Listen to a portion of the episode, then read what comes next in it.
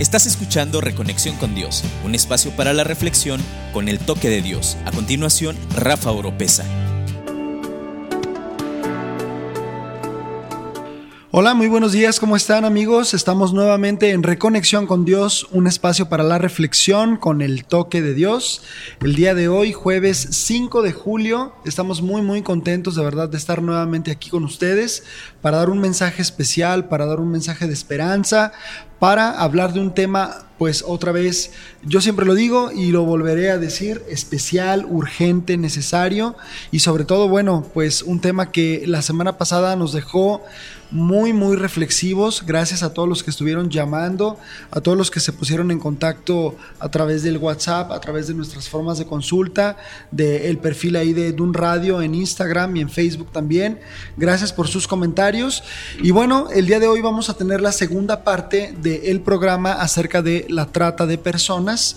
Eh, si ustedes recuerdan, el jueves pasado tuve también como invitadas a nuestras invitadas de hoy, a quienes les doy nuevamente la bienvenida eh, la psicóloga Diana Flores. ¿Cómo estás, Diana? Hola, Rafa. Qué gusto volver a saludarte. Gracias por la invitación. Igualmente, muchísimas gracias. Y a la licenciada Ivette Huitrón. ¿Cómo estás? Hola, Rafa. Muy bien. Gracias por invitarnos otra vez. Estoy muy contento de tenerlas nuevamente y pues bueno... Eh, híjole, es un tema que es grandísimo, muy amplio, es un tema que de verdad no podemos agotar en dos programas, pero vamos a intentar tocar los puntos medulares, ¿no, Diana? Perfecto, claro que sí. Déjame darle la bienvenida a mis patrocinadores, eh, Mundo Hispano Librería Cristiana. Ellos se encuentran en Avenida Hidalgo número 713, ahí en la colonia Centro. Eh, sucursal Hidalgo número 713, colonia Centro. Y sucursal eh, ahí en Corona, Ramón Corona, en número 345 al lado de un hotel ahí muy famoso donde están construyendo la línea, pues ya la línea 3 del tren ligero. Ahí se encuentran ellos para, eh, bueno, cualquier regalo, libro, eh, Biblia o algo que tú necesites para dar para la edificación de algún amigo o familiar. Y bueno, también los devocionales Vida en Él también están aquí con nosotros. Vamos a regalar cuatro devocionales ya del mes de julio. Eh, la semana pasada, bueno, dimos los que regalamos y, bueno, eh, hay dos para adulto y dos para niño. Y también te quiero regalar dos libros de las siete necesidades básicas del niño de nuestra editorial Mundo Hispano. Así es de que bueno, ponte en contacto con nosotros. Tú ya sabes, tres veces tres, ocho 21 38 92. Reconexión con Dios, nuevamente tratando el tema de la trata de personas, Diana e Ivette. Pero la semana pasada hablábamos sobre, bueno, todo lo que es el marco teórico y hablábamos también de, bueno, puntos muy, muy específicos. Hablábamos, por ejemplo, de las 11, como, usted lo tiene más fresco, ¿cómo le llaman las 11? Son las 11 formas de esclavitud que nos menciona la ley general. Así es, y que la ONU, la ONU los convierte en siete, ¿verdad?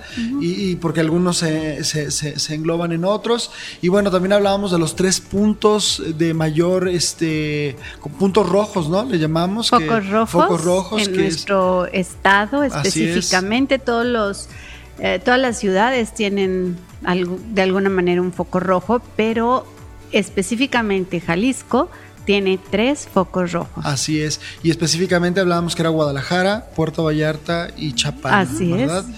Y bueno, hablábamos también de que somos nosotros susceptibles a cualquier situación de esta. Es decir, nos puede pasar. No es algo que suceda nada más en otras partes del mundo. Hablábamos de la problemática aquí en Guadalajara, hablábamos de casos específicos y bueno, hablábamos también de las redes sociales y de algunas cuestiones que seguramente han sido de mucha utilidad. Pero ahora lo quiero transportar al punto donde, ¿qué está haciendo la iglesia? ¿No? Siempre cuando hay un problema social, bueno, yo como pastor, esta es una pregunta que me hago, ¿y la iglesia? ¿Qué estamos haciendo? Es decir, hay niños pobres, bueno, sí, ¿y qué estamos haciendo? Hay prostitución, bueno, sí, ¿y qué estamos haciendo? Hay hambre, bueno, ¿y qué hace la iglesia, verdad? Lo decía eh, por ahí eh, Bonhoeffer, ¿no? Que una iglesia solamente es iglesia cuando es iglesia para los demás, cuando realmente sirve a su prójimo. Entonces, ustedes tienen dentro de Fin de la Esclavitud, Diana e Ivette, un ministerio, o cómo llamarlo, una, una, una ramificación que le llaman oración rescate. Y esto tiene que ver precisamente con la labor que la iglesia puede hacer respecto al tema de la trata. ¿Cómo es esto? ¿Cómo funciona? Bueno, pues mira, Oración Rescate justo nació así, nació con la idea de que qué podemos hacer como iglesia ante esto, ¿no? Creo que si escucharon el programa pasado, parece un monstruo de mil cabezas. Así es, así lo veo. ¿Cómo vamos a poder hacer algo y nos vemos muy chiquitos y muy indefensos y contra el crimen organizado? Entonces nos dimos cuenta que sí, tenemos un arma y creemos realmente, lo creemos así, es nuestra arma más poderosa y es la oración. Estamos seguros que uniéndonos en oración poco a poco van a ir cayendo y las cadenas se van a ir rompiendo. Así que creamos este proyecto que se llama Oración Rescate. Oración Rescate tal cual como lo dice, es unirnos en oración y nos unimos, iniciamos cada 27 de cada mes, lo hacemos. ¿Por qué 27 o por qué se nos ocurrió? Porque cuando lo iniciamos hace ya varios años había 27 millones de esclavos en el mundo ah, en ese momento. Entonces dijimos, ok, pues vamos a unirnos cada 27 por esos millones que están siendo esclavizados Tristemente, desde que lo iniciamos hasta hoy, ahora hay 35.8 millones de esclavos. Estos son solamente los que han sido identificados como tal. Realmente, obviamente, no es una cifra real, no es una cifra que... Pero es solamente como para darnos un poquito como la idea, ya no podemos hacerlo el 35, no tenemos ese día de cada mes, pero por eso lo dejamos el 27. Y lo que hacemos es que, bueno, ahorita vamos a platicar cómo, pero tú te inscribes y cada 27 te llegan las peticiones por las que todos nos estamos juntando en oración. No son solamente peticiones para la asociación, para nada. Eh, nos unimos con otras asociaciones, nos unimos tanto localmente como nacional como internacional para poder estar cubriendo como muchas áreas y poder estar así que blindando en oración a que esta lucha contra la trata pueda ir avanzando. Ok, es el eslogan o el logotipo es el candadito rojo, ¿verdad? ¿Tiene que ver con esto? Así es, es un candado rojo que en el centro trae un corazón. Y básicamente es por eso, porque estamos seguros que la iglesia necesita despertar, Rafa, o sea, necesita darse cuenta que no todo es perfecto y que las cuatro paredes de nuestra iglesia no nos limiten a, crecer, a avanzar. Y sobre todo hoy en día creo yo que es muy importante la labor social. Es muy importante que tu mamá, que tu papá, que tu joven que tienes unas horas libres, que tienes... Eh, tus horarios te permiten poder colaborar en una causa social, lo hagas. Es urgente. No podemos eh, estar creyendo que nuestras autoridades o instituciones gubernamentales tengan que hacer todo. O sea, yo me tengo que levantar y decir, yo hoy, hoy voy a ir a prevenir sobre trata de personas. Y yo lo hice hace cinco años, Rafa. Y esto cambió radicalmente mi vida, mi propósito. Ahora te puedo decir que los días, las semanas y los meses se me van como agua entre la planeación y la ejecución y toda esta parte y capacitarnos, ¿no? Entonces, mira, oración rescate. Eh, la meta específica es levantar un ejército de intercesores cada 27 de mes, ¿sí? No les estamos pidiendo tanto, es un día al mes. El día 27. El día 27 del mes, ¿sí? La idea es que nos levantemos en oración. Tenemos inscritas personas en varios puntos de nuestro país, pero fuera de nuestro país también, ¿sí? En donde lo que pasa es que tú vas a recibir a tu correo electrónico un mail, ¿sí? En donde tú vas a tener puntualmente las peticiones que estamos levantando delante de Dios. Llegan el mero día 27. Llegan el día 27 a la hora que tú te despiertes. Ya está ahí el y tomes tu celular, ¿verdad? Ahí está el correo para que tú puedas junto con otras cientos de personas orar por las peticiones que tenemos. La idea es pedir por libertad, es pedir por restauración, ¿verdad? Por las millones de personas que se encuentran en esclavitud. Ya te dieron una cifra y esta cifra es la más alta en la historia de la humanidad. Eh, estoy, estoy realmente paralizado, Diana, porque bueno, ahorita dimensionaba lo que dijo Ivette. 35 millones. Así Digo, de los que se saben. Así es. Estamos hablando, la, eh, la semana pasada decíamos que Guadalajara es una urbe de un poquito más de 7 millones de habitantes. Ok, multiplícalo. multiplícalo. O sea, así se los enseñamos a los adolescentes. Dios mío, Multiplícalo y te vas a espantar cuando te da la cifra. Pero además tengo otro dato todavía más doloroso, lo que dice la ONU al respecto de la cifra. La ONU dice que por cada víctima que de alguna manera se tiene un registro, se tiene conocimiento de su desaparición, etcétera, por cada uno existen 20 que no pueden ser identificados, que no pueden ser contabilizados, que no están dentro de estos 35 millones. Así que tú ya cuando hiciste la multiplicación es exponencial, ¿no? Pero bueno, la parte que sí podemos hacer, la parte que tú que estás ahí, nuestro granito de arena que sumado va a ser increíble, es esta parte de levantar intercesores, ¿no? Entonces tú vas a recibir esta, este correo. En este correo, mira, nosotros tenemos contacto con organizaciones internacionales, como te lo dijo Ivette, y ellos nos mandan sus peticiones. Nosotros les hemos dicho, porque quiero decirte algo increíble el 90% de las asociaciones en el mundo que trabajamos el tema de trata de personas, ¿qué crees?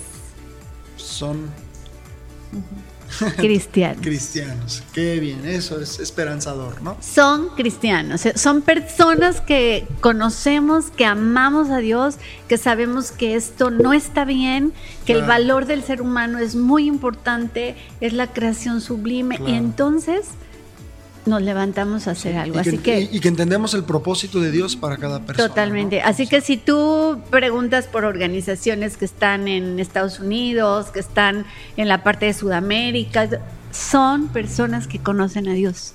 Son personas con las cuales les puedo decir, pásame tu petición de oración porque el día 27 nuestro ejército va a interceder por eso.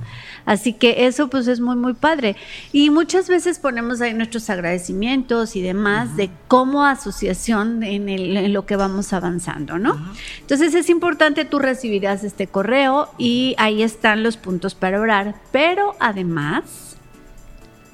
Tenemos siempre tenemos o intentamos tener cinco aspectos diferentes para orar. No solamente son las peticiones, no solamente es lo que, como comentábamos, como asociación necesitamos, ¿no? Entonces, número uno, siempre oramos por la iglesia. Cómo la iglesia tiene que activamente involucrarse, tiene que como estaba diciendo Diana, no quedarnos solo en pues nuestra escuela dominical, el domingo, la predicación y me olvido de todo, ¿no? Cómo la iglesia tiene que informarse, tiene que capacitarse y tiene que ser parte activa del cambio que tenemos que hacer localmente, ¿no? También otro aspecto por el que oramos es el rescate y la restauración de las víctimas que están siendo explotadas, ¿no? No es fácil, en México es bastante complicado hacer rescates. De hecho, nosotros todavía no lo podemos hacer. Estamos, ojalá pronto podamos hacerlo, pero Siempre oramos por las asociaciones que sí pueden hacer rescates, que sí pueden ir tal cual y sacar a las víctimas de lo que están viviendo. Y no solamente sacarlas, porque mucha gente piensa, ay, pues te la robas, te la robas y la sacas, ¿no? Como en la película. sí, como en la película, ¿no? Ya llega el superhéroe papá y, te saca de ahí. No, es después de sacarlas, todo el proceso y toda la restauración que tienes que hacer con las víctimas es un trabajo impresionante. Un trabajo terapéutico, psicológico y reinsertarlos en la sociedad. Porque es muy alta el porcentaje de víctimas que ya que salieron y que están en su proceso de restauración vuelven a caer y vuelven a ser víctimas de, trata. Es altísimo lo que las veces que eso pasa. Entonces, el punto número dos por el que, por el que oramos siempre es por ese rescate y por ese proceso de restauración. Déjame, déjame interrumpirte un poquito antes de que me menciones los demás, Ivette, porque ahorita que me encanta la idea de que el rescate sea un, motivo de oración.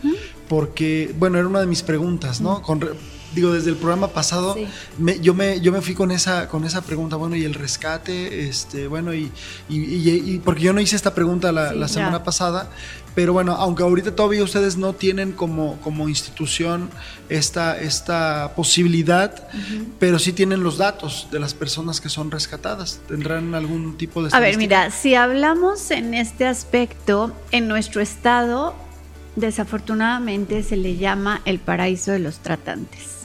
En nuestro estado no es posible hacer un operativo para cerrar giros y para rescatar víctimas como tal.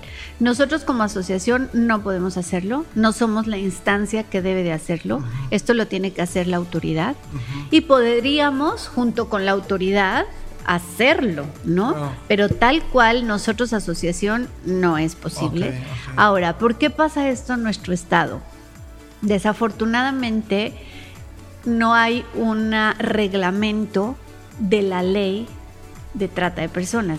Por lo tanto, no se puede llevar a cabo la O sea, no está legislado esto todavía. Exactamente. Está ese es otro tema. Ese es otro, tema, Y ese lo puede ahondar increíblemente nuestra presidenta de la asociación. porque ella es abogado y es quien está y ha estado trabajando en gestionar todo esto, en proponer, ya se mandaron escritos, se ha estado tratando de empujar un poco. Pero bueno, tenemos que esperar ah, e, el tiempo correcto en cuanto a autoridades se refiere. ¿Quién es ella? ¿Quién es ella, nuestra presidente es Edith Alejandra Baramila. Ah, la conozco, claro, por supuesto. Sí, es increíble, una chica que ama profundamente la causa y ella es eh, la presidenta de la asociación. Ah, y ella ha sido quien ha estado trabajando toda esta parte, ¿no? Pero lamentablemente por eso en nuestro estado no hay un rescate. Si nosotros quisiéramos ir a los giros en donde hemos identificado específicamente la explotación sexual de menores, no podemos sacarlos de ahí. O sea, simplemente eso se, sería un secuestro y nos estaríamos metiendo en otro tipo de problemas, ¿no? Y hay otra cosa más. Es importante que una vez que rescatas haya casas que estén adecuadas ¿no? Para atender a las víctimas. Y esto es toda una logística, porque necesita haber psicólogas, terapeutas, dentistas, médicos, o sea, ¿para qué? Para que les den ahora el trato digno, para que las atiendan y para que poco a poco las vayan integrando nuevamente. Y también ahí pues tiene que haber consejería y una serie de cosas, una logística muy interesante. En nuestro estado, tal como una casa en donde las víctimas puedan ser atendidas y demás, específicamente para trata de personas. No la hay. ¿Por qué? Porque no puedes mezclar a víctimas de violencia familiar. No puedes mezclar a víctimas que fueron eh, rescatadas de un secuestro. No puedes mezclar a niñas que han sido violadas y que eso no es trata de personas. Acuérdate que en la fórmula tiene que existir el fin y el fin es la explotación. Así es. Entonces no se pueden mezclar. Son asuntos diferentes con tratamientos y tratos muy distintos lo que vive una joven que fue víctima de trata de personas en explotación sexual, en donde ella fue violada 30 o 40 veces al día. Dios mío. Porque eso es lo que sucede. Es la prostitución ajena. Es la prostitución ajena. ¿Y sabes qué nos dice la ONU? Que de 10 mujeres en prostitución, 9 son esclavas sexuales.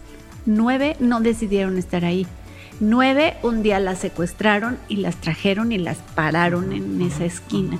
9 de ellas no están por una voluntad propia. Una sí, y está bien, si eso decidió hacer con su vida, esa mujer que recibe la paga de los servicios sexuales, pues está bien, pero nueve no la reciben. Nueve son tratadas prácticamente como animales que, dentro de lo que hablábamos la semana pasada, que nos daba risa de la película de Búsqueda Implacable. Que nada tiene que, ver con una realidad. Así es. Sin embargo, hay puntos que sí aborda. Yo me acuerdo uno de estos, precisamente, donde el personaje llega a hablar con una de estas mujeres y llega el hombre que la tiene como de alguna manera bajo este yugo secuestrada, ¿no? toca temas que a lo mejor pueden ser a lo mejor. Yo al final, si quieres, te doy una lista de unas excelentes películas, pero よ。Que, son mucho más reales sobre la problemática, ah, no, Porque eso le podemos dar a tu audiencia y ellos conozcan un poquito más puntual lo que es la trata de personas. Lo que realmente, claro. Exactamente, pero bueno, entonces volviendo a esto de que oramos. Es un motivo de oración, el rescate, ¿no? El rescate y restauración. vamos a ver los otros. Y justo lo que estábamos hablando ahora. Y el siguiente punto que vamos a tocar para orar es muy importante, lo acaban de decir, para que realmente podamos tener un buen rescate, debemos estar orando por nuestras autoridades para que nuestras autoridades sean cada día más sensibles a este tema y podamos realmente algún día llegar a hacer este rescate. Entonces, el punto por el que oramos es para que esas autoridades se comprometan con la lucha contra la trata de personas. Entonces creo que esto que estamos viviendo ahora en nuestro país es súper importante para que nuestros nuevos gobernantes realmente se, se, interesen, se comprometan, se unan a esta lucha que tenemos contra la trata de personas, porque sin duda que son un punto clave en la lucha que nosotros tenemos. en el momento estamos seguros que en el momento en que nos podamos unir a nuestras autoridades, nuestras autoridades estén comprometidas con esta lucha, eh, nuestras autoridades no estén involucrados con este tema, entonces vamos a poder ir avanzando cada vez más a poder no solo realizar los rescates y la restauración, sino que cada vez sea mucho menos el consumo que se tiene para la explotación, ¿no? Y en, esta oración, perdón otra vez, a lo mejor voy a estar interrumpiendo cada uno de los, pero, pero nos da, nos da pie, ¿verdad? a otras cosas. En esta oración por las, por las autoridades, que me parece sensacional, ¿no? Y, más que estar solamente criticándole siempre, bueno, orar porque Dios les ilumine y pronto pueda llegar una iniciativa sobre el tema y se involucre de una forma total desde a nivel federal, estatal, nuestro gobernador y todo, bueno, ahora ya sabemos eh, quiénes nos van a gobernar, ¿no? Entonces, qué importante es eh, de verdad que, que finalmente, bueno, sepamos que tenemos un respaldo en ese sentido y que bueno, no somos solamente como un alma en pena en el desierto, pero aunque así fuera, y me encanta la postura de ustedes, tenemos que seguir picando piedra en ese sentido. Pero una, una, una que me parece fundamental es orar por ellos, que lleguen, eh, no sé, bueno, buenas personas, si son creyentes mucho mejor al Congreso que lleguen y que metan este tipo de iniciativas que son urgentes, ¿no? Sí, la verdad es que es muy urgente para poder continuar y sobre todo para poder ver palpablemente que lo que estamos haciendo está causando efecto y poco a poco ir como avanzando en este tema. Y en ese sentido, Ivette, eh, bueno, yo platicando con Diana hablábamos acerca de han tenido ya cierta injerencia a nivel a nivel este gubernamental, es decir, vamos, el gobierno se ha acercado ya a, fin de la esclavitud. Eh, ha habido ya respuesta, ha habido avance en ese sentido, ¿no? Fíjate que sí, hemos tenido oportunidad de proponer, ¿verdad? Porque algo que como asociación tenemos es el asunto de trabajar en políticas públicas. Y sí, nuestra presidenta, como te decía, es quien ha estado ahí empujando esa parte con gobierno de, de Guadalajara. Así que yo espero que muy pronto tengamos ya un mejor avance. También hemos estado cerca de Kumamoto y de todo su equipo. Y la verdad ha sido muy, muy interesante cómo se han estado sumando y de hecho han firmado compromisos con nosotros. Eh, pueden verlo ahí en nuestras redes sociales cuando ellos ah, han estado firmando compromisos ya reales para atacar el problema de la trata de personas en el Estado. Entonces, bueno, pues es interesante esta parte, ¿no? Un sueño tal vez como, como, pues sí, como un proyecto y ya una realidad en este tema es que el gobierno después pueda eh, de alguna manera llamarles de una manera ya formal, ¿no? Como unos expertos en el tema y ayudar porque creo que ese pudiera ser un gran avance. ¿no? Sí, la verdad es que mira, estos cinco años si algo nos han dado es experiencia. ¿No? Es una asociación sólida, firme, que ha permanecido, ha crecido, ¿no? Hoy tenemos como equipo base personas comprometidas con un área en especial, aproximadamente unas 16, 15 o 16 personas, y a su vez tienen otros prestadores de servicios, otros voluntarios, y bueno, trabajamos de muy diferentes formas, pero bueno, sabemos que es la constancia, Rafa. O sea, no puedes eh, picar aquí, picar allá y hacer poquito. No. Esto es algo serio. Nuestro Estado necesita avanzar en este tema y en fin de la esclavitud pueden encontrar personas responsables, serias, comprometidas con el tema. Con el tema, muy bien. Entonces, la tercera oración es por las autoridades. Las autoridades, ajá. Y la siguiente es difícil, muchas veces causa mucha conflicto, sobre todo para los que nos están escuchando. Quiero que lo entiendan desde la parte del amor y desde la parte en la que somos llamados a amar sin importar a quién. nuestra cuarta oración siempre es por los tratantes. Los tratantes, los chulos, proxenetas, lo llaman de muchas formas, pero son esas personas que efectivamente son los que están explotando a las víctimas, son los que están de una forma u otra agarrando ese beneficio. Siempre oramos por ellos porque si te pones un poco, no creo que lo podamos hacer, pero si nos ponemos un poco en sus zapatos, ¿qué tienes que haber vivido? ¿Qué tienes que estar viviendo? para que seas totalmente frío como a ese sufrimiento que estás viendo diariamente, ¿no? Entonces, creo que sin importar sus decisiones, lo que estén haciendo o cómo hayan decidido vivir, creo que como iglesia somos llamados a amarlos, a orar por ellos, a interceder por ellos, a crear como ese cambio en su chip, en su cabeza de lo que están haciendo y del daño que están haciendo a las víctimas. Entonces, sí realmente creemos que es súper importante como orar por ellos y para que haya ese cambio. Y bueno, tenemos la esperanza porque sabemos de casos de que sí han cambiado y, realmente han, llegado a aceptar que no sabían lo que estaban haciendo. Muchos de ellos platican que no pueden imaginarse como en su cabeza no, no les entra lo que estaban haciendo y que ahora sí que no eran ellos cuando estaban haciendo esto, ¿no? Entonces creemos y tenemos la esperanza de que sí puede pasar y de que pueden arrepentirse y de que qué mejor que como iglesia podamos abrazarlos y podamos aceptarlos y podamos unirlos y, simplemente perdonar como Dios sí. perdona. Digo, finalmente es bíblico, ¿no? Jesús nos, nos, manda a amar a nuestros enemigos. Entonces hay que orar por ellos. Parece a lo mejor una...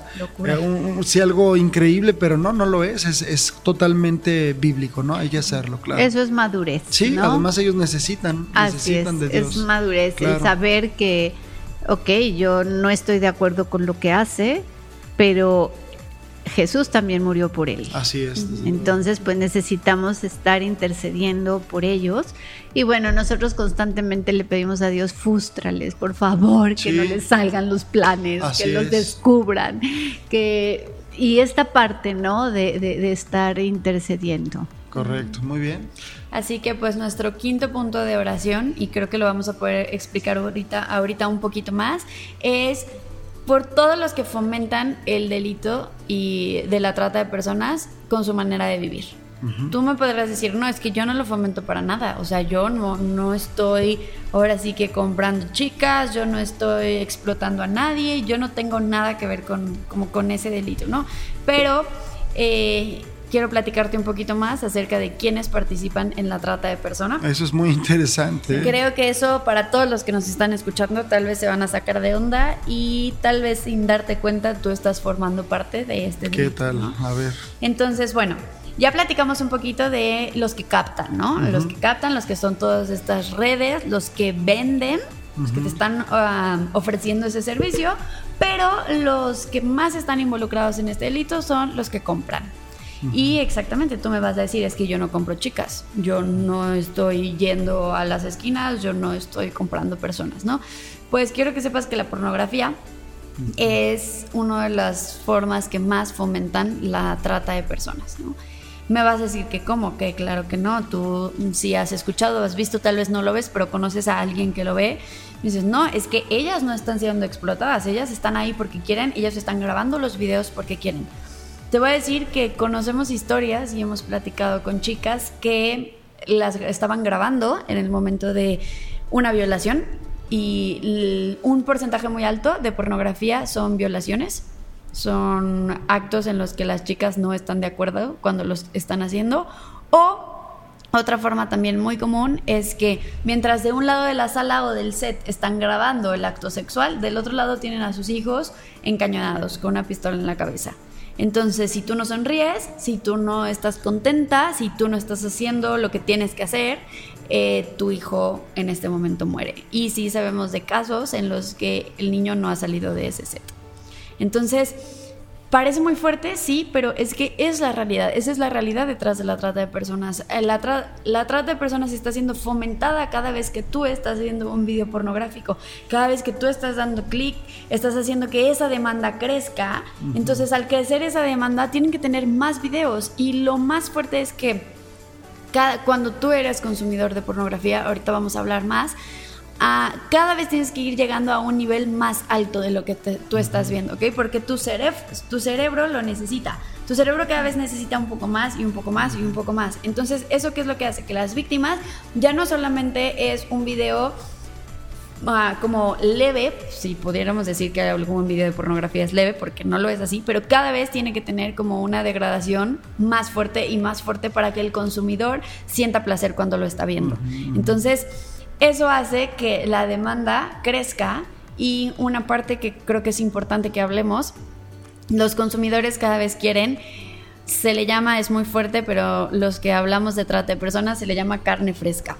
Entonces, carne fresca son chavitas más chiquitas, 13 años, 12 años, 11 años y así, cada vez más. Entonces, es importante que veamos cómo la depravación cada vez va en aumento y entonces los tratantes necesitan conseguir esa carne fresca para darla a la demanda, ¿no?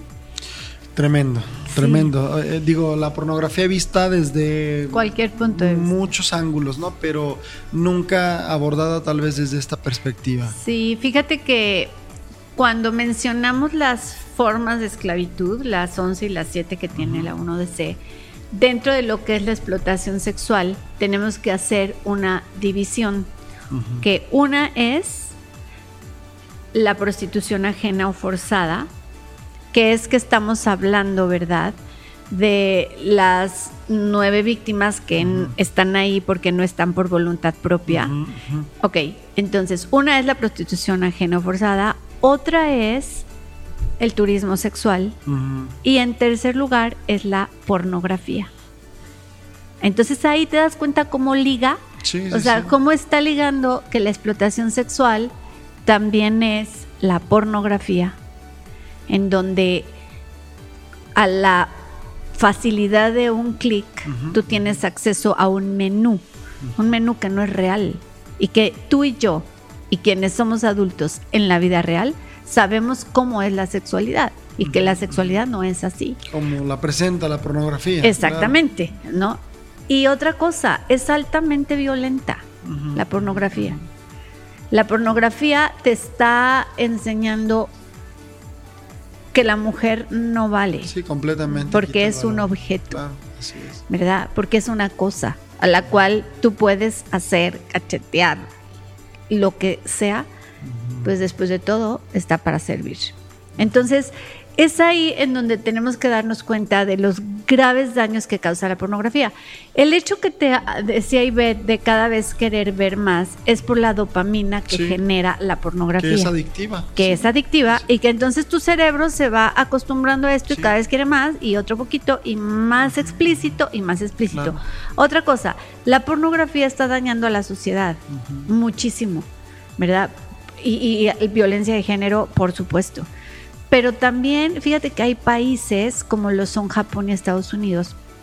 Nos han hablado de que en Japón hay unas casetas especiales en donde la, gente, los hombres, cuando salen de trabajar, se meten en esa caseta, tienen todo tipo de videos y de estimulación y llegan a casa y pues ya no necesitan y no importa si la esposa no está en disposición de, de tener intimidad o no.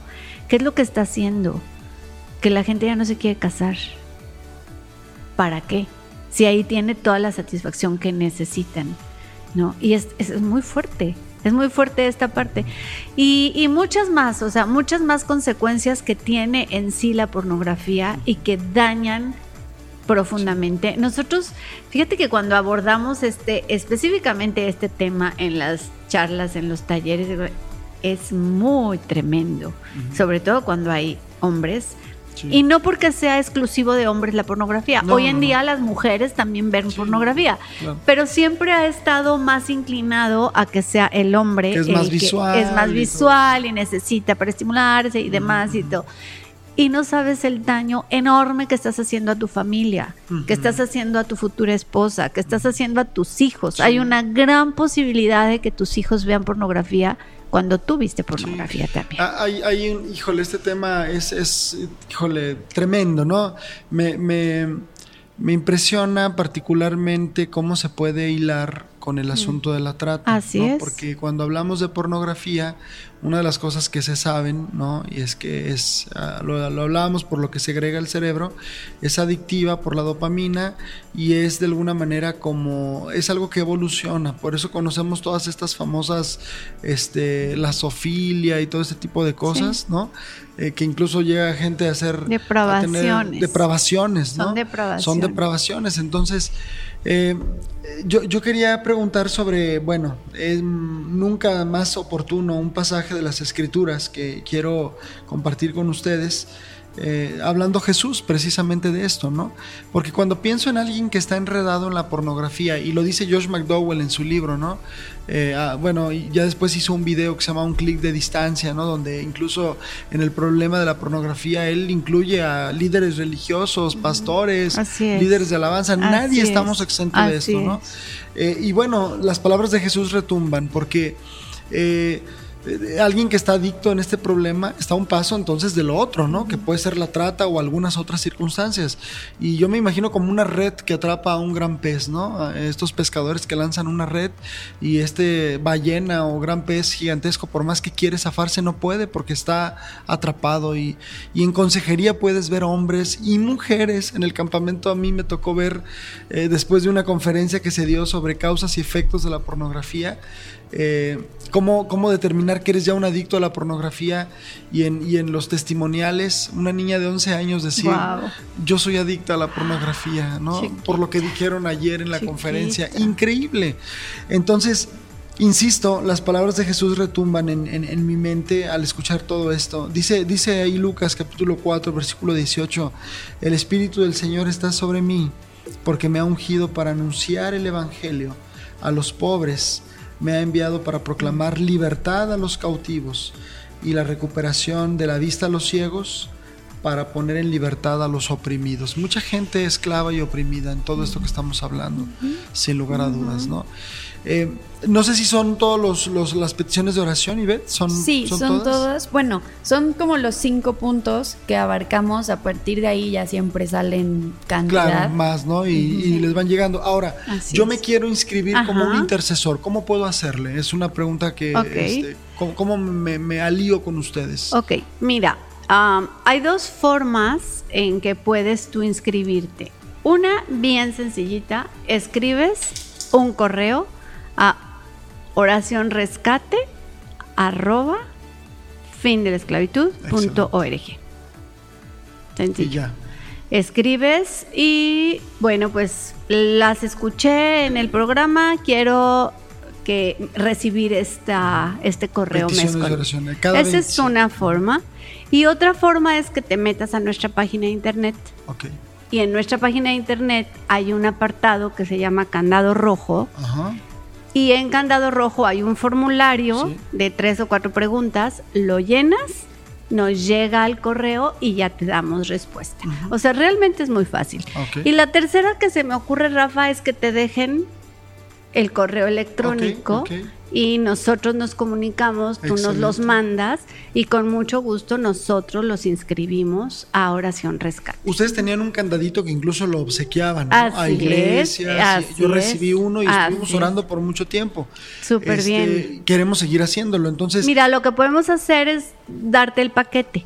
Es un paquetito en donde viene el candado rojo en MDF pintado en rojo viene una carta de instrucciones básicas como para el pastor o líder de oración y vienen 10 tarjetitas para que metan a su Biblia o para que las traigan consigo, la peguen en el refrigerador, hagan con ella algo así.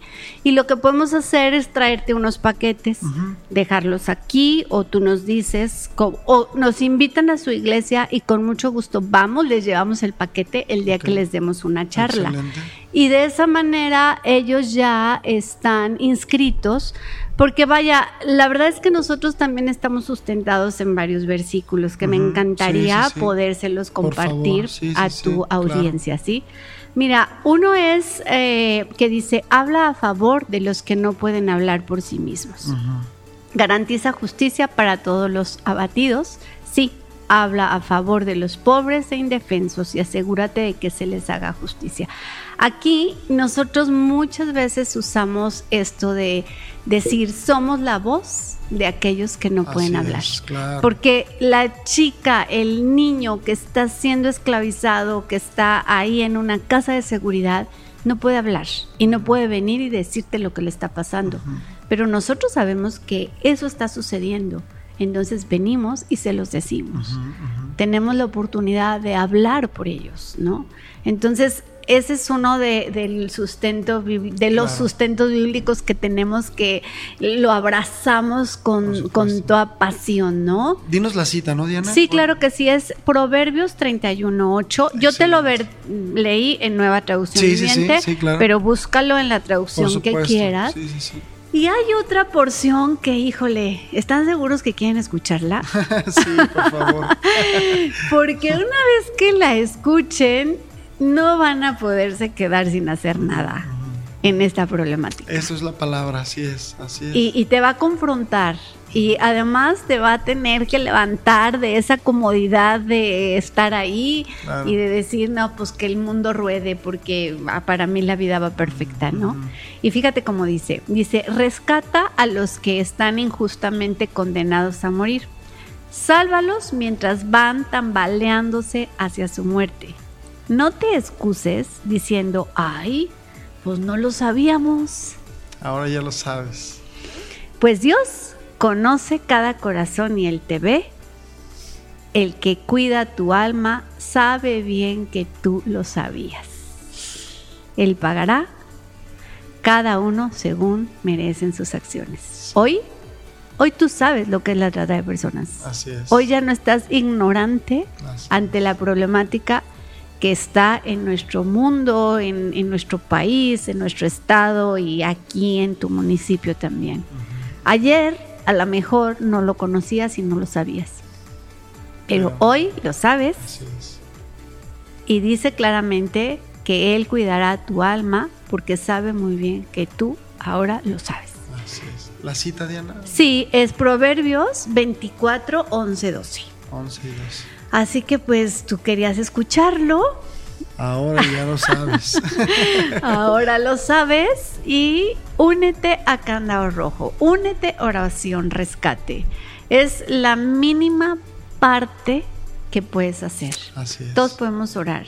Digo, si quieres el 27, pero si quieres todos los días, sería increíble poderlo hacer, ¿no? Quisiera ahorita, después del corte musical, hacer como un llamado precisamente a todos estos, porque nos escuchan pastores también, eh, si alguno de ellos quiere este paquete, si alguno de ellos quiere recibirlos, si alguno de ellos quiere esta inducción importantísima, vital, bueno, que nos llamen y yo los pongo en contacto con ustedes, Diana.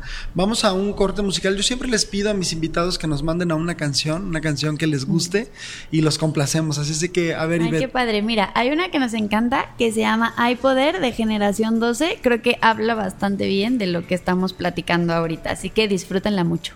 Excelente. Esto es Reconexión con Dios. Regresamos.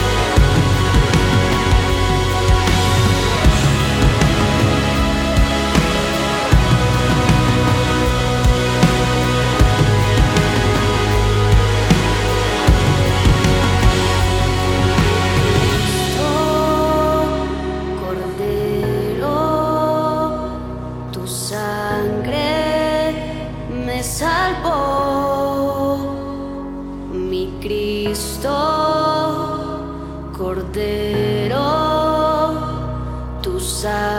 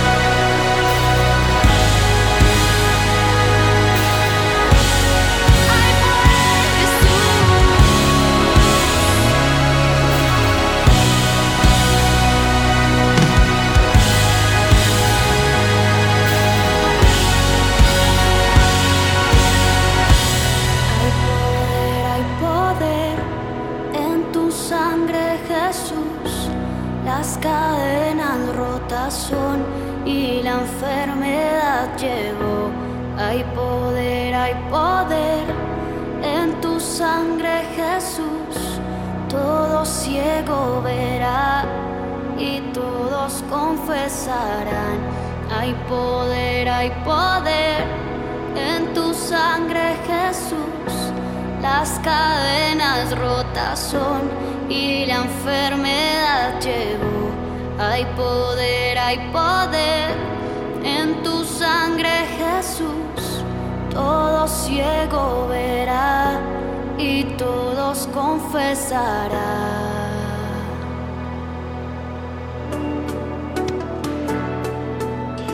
muy bien amigos, esto fue Hay Poder de Generación 12, hermosa canción. Gracias Ivette por la, por la sugerencia, muy padre. Y bueno, pues eh, hablábamos antes de pasar al, corte musical, Diana, sobre lo que la iglesia tiene que hacer. Eh, y bueno, nos compartías dos pasajes, dos porciones digo, más claro ni el agua, ¿no? Y la iglesia tiene que, caminar en pos de esto y tenemos que interesarnos por este tema, no solamente por nuestros propios hijos, sino nuestra sociedad. Pero eh, la iglesia también tiene que estar preparada y tiene que estar informada. Y me imagino que en este sentido, todos estos de los que hablábamos desde el primer programa, crimen organizado, perfectamente organizado, tienen un modus operandi, es decir, funcionan de cierta manera. No sé si podamos ahondar en este tema para informar y saber a qué nos estamos enfrentando. Claro que sí. Mira, te comento que la trata de personas es el segundo ilícito más redituable. Nada más está por encima lo que es el, la venta de droga, el narcotráfico, esto. Son grupos delictivos perfectamente organizados, ¿sí? Eh, tienen una estructura sólida. Ellos ah, están bien actualizados en cuestiones tecnológicas, ¿sí? van por encima, ya lo comentaba en algún momento del programa pasado, sí. se adaptan, ¿verdad? De acuerdo a las necesidades del entorno y de las necesidades pues que ellos ven en las víctimas o quienes son vulnerables, ¿verdad? Eh, presentan cambios constantes en sus organizaciones, generan alrededor de 32 mil millones de dólares anuales, es un negocio lucrativo porque están vendiendo vidas humanas. Así ah. que es, es muy complicado. Dentro de los grupos delictivos organizados hay estructuras o hay niveles, ¿no? Y aquí es donde te vas a sorprender, Rafa, porque en el nivel número uno, vamos a decir que es el más básico, ¿sí? ahí es probable, no es siempre, pero es probable que puedan intervenir familiares, amigos cercanos a las víctimas. Ahí estamos hablando del novio que enamoró a la chica, eh, inclusive se pueden casar con ella y demás, y después de un tiempo, pues la prostituye. ¿Verdad? ¿Qué crees? Estamos en broncas económicas, necesito tu ayuda, si es que me amas, bla, bla, bla, bla, bla. Mira, ponte esta ropita y te voy a ir a parar a tal lugar. increíble que esto suceda, pero sucede. Pero es real, es, es, real. Y ese es el, el nivel uno, la estructura uno, la más básica y bueno, muy dolorosa, ¿no? Que, los mismos familiares puedan ser capaces de hacer esto. Ah. Después viene el nivel 2, ¿no? En el nivel 2 pues ya operan en algunas regiones o territorios determinados y aprovechan algunos nexos con otros estados o otras redes que pueden ser nacionales o transnacionales. Aquí ya estamos hablando de una estructura y de una organización ¿verdad? Un poquito más elaborada. Después pues viene el nivel 3, que aquí ya estamos hablando de grupos delictivos que se dedican a negocios a escalas transnacionales, ¿no? En donde podemos estar hablando de narcotráfico, el tráfico de armas, el tráfico ilícito de migrantes y la trata de personas. Ahora, los niveles también van a depender del recurso que ellos obtienen, ¿sí? Porque el familiar que explota a la sobrina o el novio que explota a la, novia o esposa, pues a lo mejor va a obtener un ingreso muy pequeño comparados con los siguientes grupos que probablemente tengan 12, 14 o 20 jóvenes en explotación. Una vez eh, la ONU nos dio una charla y hizo una cuenta. No lo puedes creer, Rafa, lo que un proxeneta puede ganar de una mujer que explota 30 veces al día, 7 días a la semana, cobrando 400, 500 pesos por cada servicio. O sea, se convierten en cifras impresionantes, ¿no?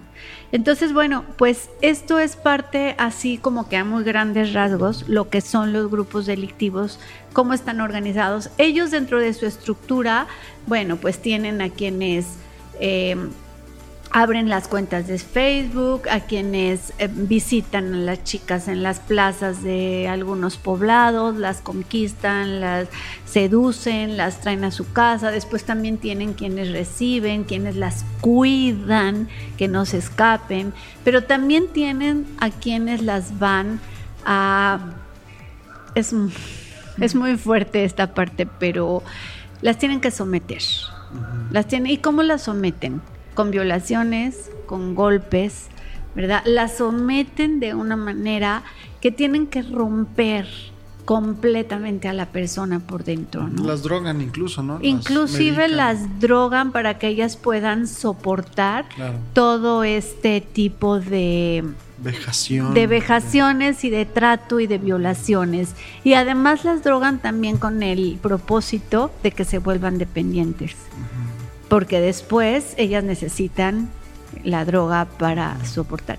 Fíjate que los métodos de sometimiento tal vez en otra oportunidad te los daré porque son cinco pasos, ¿no? En, que los tratantes eh, las someten, las despojan de identidad, de valor, de aspiraciones, de sueños, de proyectos. Es más, les cambian el nombre. Hay una cuestión psicológica muy, muy, muy fuerte. fuerte muy fuerte. Les cambian el nombre. Ahora ya no te llamas Claudia ahora eres Ruby, por ejemplo, ¿no? Y bueno, pues toda esta parte es muy, muy fuerte. Pero aquí, mira, yo creo que lo interesante es que, que nos demos cuenta que como padres de familia, como maestros, como pastores, como líderes de jóvenes, como líderes de adolescentes, como quienes estamos a cargo de los niños de nuestra iglesia, sí podemos hacer algo. Sí podemos, ok, tengo el conocimiento, pero ahora se los voy a transmitir a su edad. Les voy a decir eh, a los niños, a los pequeñitos, por ejemplo, que no está bien que los toquen, que no se dejen tocar, que levanten su voz, que les digan, no me gusta que me toques, por favor no me toques así. Y, eso es empoderarlos, ¿no? Eso es eh, que ellos se den cuenta que son valiosos y que nadie tiene por qué pedirles que guarden secretos. Toda esta parte que es muy importante y que también está muy ligada porque el niño que fue víctima de abuso sexual, cuando es un adolescente y cuando su autoestima y su moral fue violentada de esa manera, van a ser susceptibles a ser víctimas de trata de personas. Entonces, tenemos que desde nuestros pequeños, desde nuestros pequeñitos, en la iglesia, ahí en donde tú vives, con tus sobrinos, tenemos que hablarles del tema, tenemos que decirles lo que es, tenemos que prevenirlos, tenemos que alertarlos, que abran sus ojitos, que se den cuenta que no toda la gente es buena o tiene buenas intenciones. Esto es, esto es muy interesante, importante que lo sepamos. Un niño violentado en su hogar es una víctima potencial. Así es, así es, eso es. Así que ya hablamos mucho de toda esta parte que es fuerte, ¿no? que, que, impacta y que te tiene que haber movido. Pero ahora te queremos hablar desde la perspectiva de si puedes hacer algo, si puedes cambiar las cosas. Eh, es hablar con tus hijos, es si tú eres líder, como lo comentamos en alguno de cualquiera de estos círculos que manejes a niños y que tengas ahí cerca a quien ministrar, con quien hablar. A las mujeres de la iglesia, háblales del tema a los varones de la iglesia, tienes que hablarles del tema. Ahora, si no te sientes capacitado para hacerlo, llévanos y nosotros lo podemos abordar. Tenemos experiencia de estar en reuniones de varones, abordar el tema, de ir a desayunos de mujeres, a reuniones de mujeres, con adolescentes, con niños, lo podemos hacer. La asociación para eso nació. Ayúdenos a cumplir nuestra misión ayúdenos a cumplir nuestra visión de poder ver un Estado libre, de poder ver un Estado informado y prevenido. Así que con muchísimo gusto pueden escribirnos, pueden entrar a nuestra página de internet, pueden... Eh, por correo básicamente nos manejamos increíblemente. Todos los días revisamos nuestros correos y damos respuesta a ellos. Y con muchísimo gusto nos ponemos de acuerdo, coordinamos fechas nuestras charlas, nuestras conferencias no tienen un costo. Somos una asociación y sí recibimos donativos. Por supuesto que recibimos donativos y son donativos deducibles de impuestos, pero nunca te vamos a cobrar. Ah, no, es que si no nos pagas no vamos. Nunca vamos a hacer eso. ¿Sale? Entonces creo que esa es la parte un poquito más amigable, ¿no? Sí, Del sí, tema. Claro, claro, por supuesto. Eh, estamos casi llegando al final, Diana y Beth. Y ¿Cuál es el mensaje más importante respecto a este tema? Vamos, si pudiéramos como cerrar con algo y, poderle dar un, de verdad una palabra de aliento, pero también algo que nos mueva, y digo, ya se han dicho muchas cosas, pero así como la conclusión de todo esto, ¿qué, le podemos decir? Sobre todo, digo, dirigiéndonos a líderes en iglesias, a madres de familia, papás que a veces por tanto trabajo somos tan indiferentes. Eh, ¿Qué tenemos? ¿Qué es lo más importante con lo que podemos cerrar respecto a este tema? Creo que lo más importante es saber que todos podemos ser ese agente de cambio, que todos podemos hacer algo, que no esperemos, lo mencionamos anteriormente, que no esperemos que autoridades o que otras personas lo hagan, sino que realmente todos podemos tomar acción en esto. Y algo muy importante creo que Diana mencionó fue que realmente estamos salvando una vida, realmente estás haciendo algo para que esa persona no caiga en estas redes entonces creo que todos podemos hacer algo, que todos realmente nos activemos y cree, cree, podemos crear ese cambio en nuestra sociedad. Entonces, si somos cristianos, todos debemos de saber que nuestra arma de dos filos es la oración.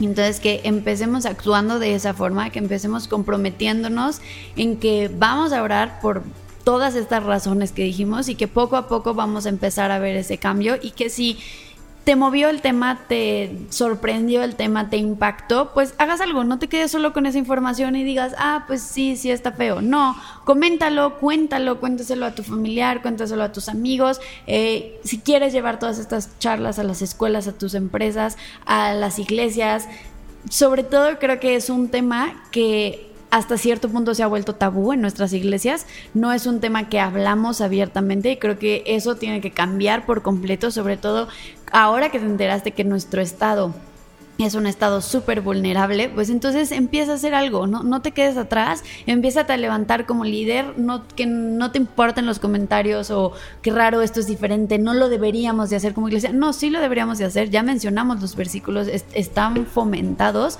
y creo que es lo que Jesús nos llama a hacer como iglesia. Entonces, levántate poco a poco, que no te dé miedo. el miedo, muchas veces decimos como que el miedo te paraliza, pues no, que no te paraliza, que eso sea lo que te active a hacer algo y a cambiar algo y a que eso pueda ser un motivo de cambio en tu iglesia y que no después te enteres que alguien desapareció en tu iglesia y no supiste qué hacer. No, tú tenías las herramientas para actuar de cierta forma. No estamos totalmente blindados, no estamos apartados. Eh, no significa que a nosotros no nos va a pasar. Claro que sí nos puede pasar, pero por eso queremos estar informados y capacitados de qué hacer en el momento en que algo así ocurra. Dios no lo Correcto. Y que no pase como mucha gente que, bueno, hasta que a mí me pase. Exactamente. Como a mí me pasó, entonces hago una fundación. Exacto. O sea, y es lo que yo he visto en la mayoría de las ocasiones, ¿no? O sea, ya podemos hacer algo, ¿no, Diana? Claro. Pues ya está la asociación, ya no tienen que fundar porque todo eso es un proceso larguísimo. Que se unan, como eh, dice este material de mi experiencia con Dios, a lo que Dios ya está haciendo. Y Totalmente, van a ser bienvenidos. Mira, realmente no hay una edad, no, es de puras señoras, no es de puras jóvenes, o sea, son bienvenidos los hombres, por supuesto, tienen un talento increíble. ¿no? Las mujeres, eh, los adolescentes, puede ser chicos de servicios sociales de determinadas universidades.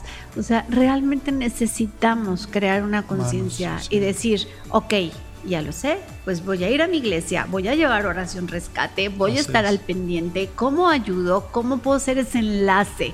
Ese enlace, ¿no? Me impresiona tanto que los grupos delictivos organizados, además de ser, como su nombre lo dice, organizados, son tan aliados, son tan... Pero me encantó una frase de un alumno de nuestro diplomado pasado. Si los malos se están uniendo, me encanta saber que con esta organización, quienes queremos hacer cosas buenas en pro, también nos estamos uniendo.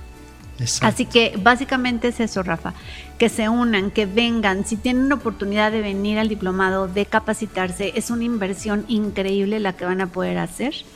Y al cabo del tiempo poder decir, yo hice algo y dejé un granito de arena en este tema que parecía no tener una solución. Muchísimas gracias, Diana. Muchísimas gracias, Ivette. Me quedo con una reflexión respecto a lo que decía el alumno y respecto a lo que estamos hablando. Romanos 12, 21. No seas vencido por el mal, sino vence con el bien el mal. Y yo creo que fin de la esclavitud tiene ese objetivo.